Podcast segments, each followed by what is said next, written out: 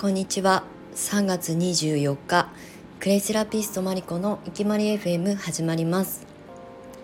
このチャンネルはクレイセラピストマリコがクレイセラピストの魅力や生き方についてお届けする番組です。はい、えー、今日はこんにちはって言いましたがまだ朝の時間かな。おはようございます。今日はちょっとこの後ね出かけるので、えっと、早い時間に収録をしております。今日の鎌倉市内は気温はねやっぱりまだ冷たい空気が冷たいんですけれども、まあ、晴れているので、まあ、日向に出るとね暖かさを感じるかなとは思うんですけれども今日の最高気温が何度まで上がるのかチェックしていないので 分かりませんがなんかねやっぱりまだ寒さが続きますね。はい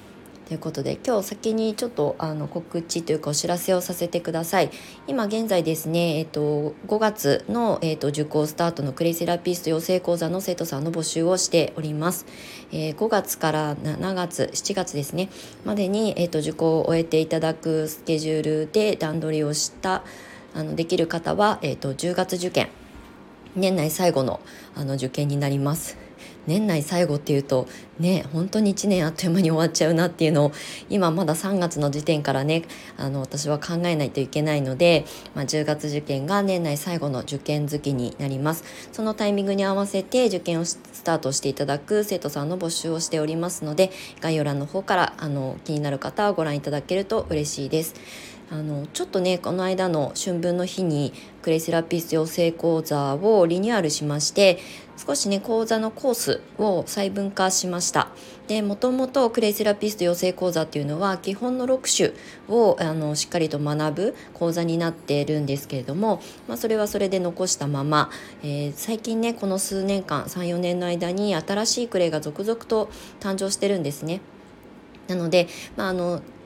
養成講座の中のテキストには載っていない、えーと、クレイの勉強もしていただけるように、えー、10種のクレイを学ぶコースを新たに新設しました。もしねクレイセラピーを勉強する中で、まあ、どちらにしてもいずれねあの他の新しい新種のクレイも学ぶあの機会が増えてくると思うので、まあ、まとめて勉強したいわっていう方は10種のコースをご選択いただけるようにしましたので、えー、まあ、コースそれぞれあの受講時間だったりとか受講料が変わってくるので詳細に関してはホームページの方からご覧いただけたらと思います。はいということで今日の本題なんですけれどもあの結構ねうちの教室に来てくださる生徒さんっていうのは、まあ、私自身の発信があの常にねクレイセラピストで独立したことをテーマに掲げて発信してきたので結構お仕事にしたいとかねあのサイドビジネス副業として取り組みたいとかパートに行くよりは自分で何かこう好きなことを発信して仕事にしていきたいっていう方が来てくださる比率がすごく高いんですね。まあ、他の先生の教室と比べたことはないので、えー、私のあくまでも肌感覚ではあるんですけれどもやっぱりその資格を生かして活動していきたいという方が多いっていうのは、まあ、教室の特徴でもあるかなっていうふうに思っています。なのでねクレイセラピストの収入ってどんなもんなのみたいなことって気になる方も少なくないんじゃないかなっていうことで今日はちょっとそこをねあのこじ開けてお話ししていこうかなと思います。まあ、実際今私はクレイセラピーインストラクターという資格を持っているのでクレイセラピストさんを育成する講師の仕事がメインになってるんですが私がね8年前に独立した時はクレイセラピストの資格しか持っていませんでした9年前に一番最初に勉強したのがクレイセラピスト養成講座を受けて、まあ、クレイセラピストの認定試験を受けてであのインストラクターの資格はね全然その当時は興味がなかったというか、まあ、私には荷が重いだろうっていうところで、まあ、クレイセラピストの資格だけで独立したんですね。でその当時は、えーと、サロンを開業したので東京都内でワンルームのあの賃貸を借りてねあのプライベートサロンを開業したところからスタートしました。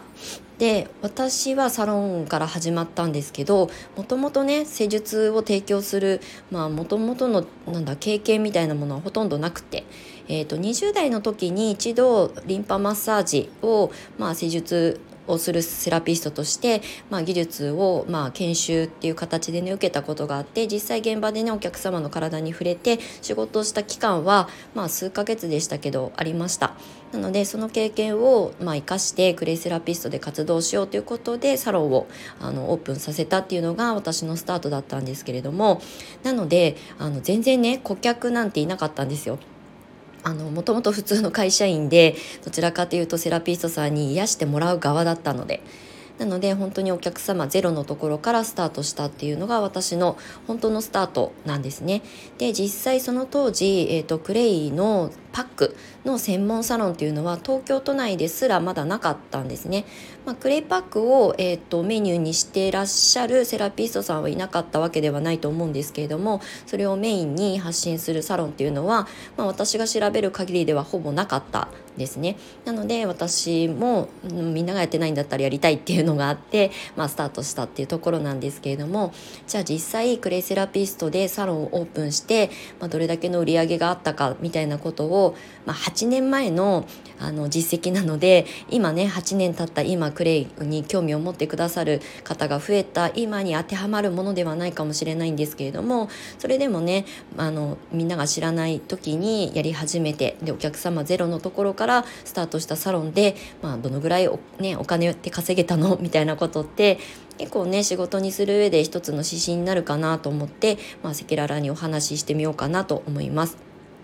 まあ、全てのことはちょっとねこの音声の中で10分足らずでお話しするのは難しいんですけれども実際私がサロンをやって1年ぐらいでまあ結局ね私の経営手腕がなかったので閉じなきゃいけなくなってしまったんですがだいたい平均的に毎月10万円ぐらいの売り上げになっていました。ただあの家賃がねあるのでほとんど売り上げがそのまま家賃に消えていくみたいな状況だったのでもう本当にあの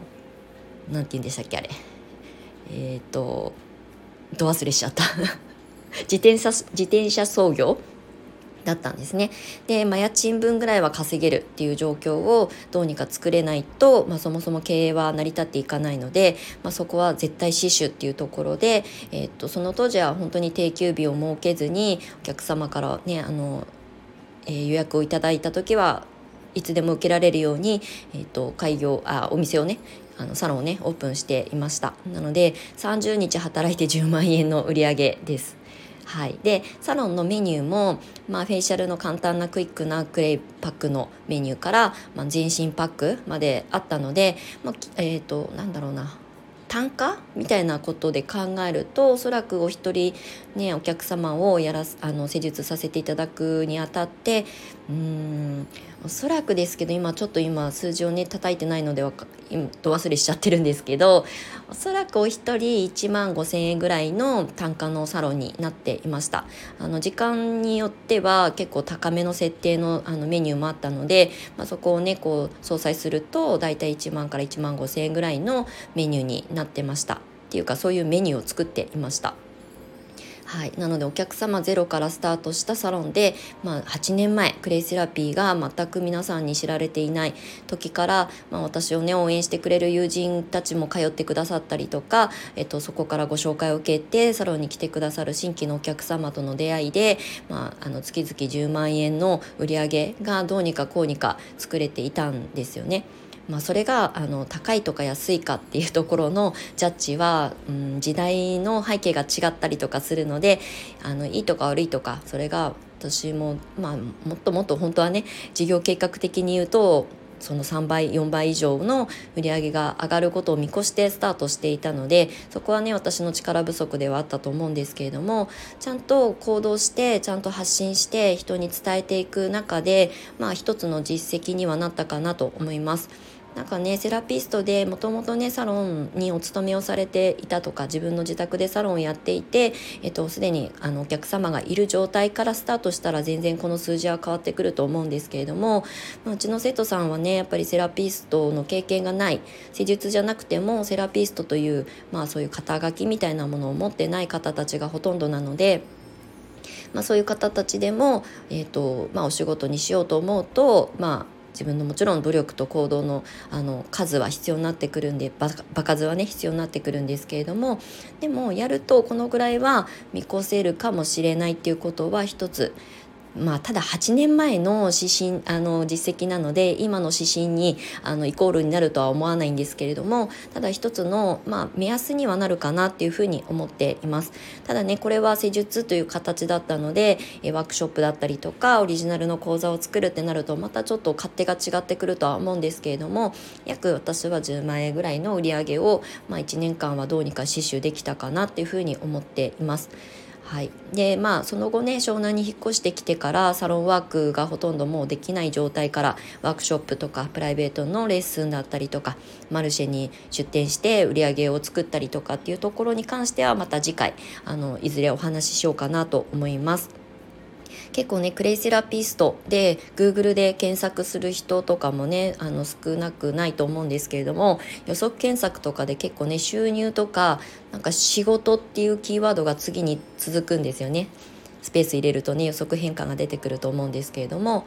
なのでまあそういうことに興味を持って資格を取る取得に目指すあ取得に向かうあのこれから先の、まあ、クレイセラピストの卵さんたちの一つの、まあ、目安になったらいいかなというふうに思いましてちょっと駆け足になりましたがあのざっくりとお話をさせていただきました。はいまあえーと、クレイセラピストその後私が湘南に来てからの、まあ、売上的な仕事になるの？ならないの？みたいなお話はあの引き続きしていこうかなと思いますのでご興味ある方はあのスタイフの方をフォローしていただけると嬉しいです。まあ、インストラクターになってから教室業を、えー、スタートしてからのことなんかもちょっとこれはクローズでお話ししていこうかなと思っておりますので、はい、またお付き合いいただけましたら嬉しく思います。ということで今日は午前中早めの収録になりましたが、えー、素敵な一日をお過ごしください。最後までお付き合いいただきましてありがとうございました。マリコでした。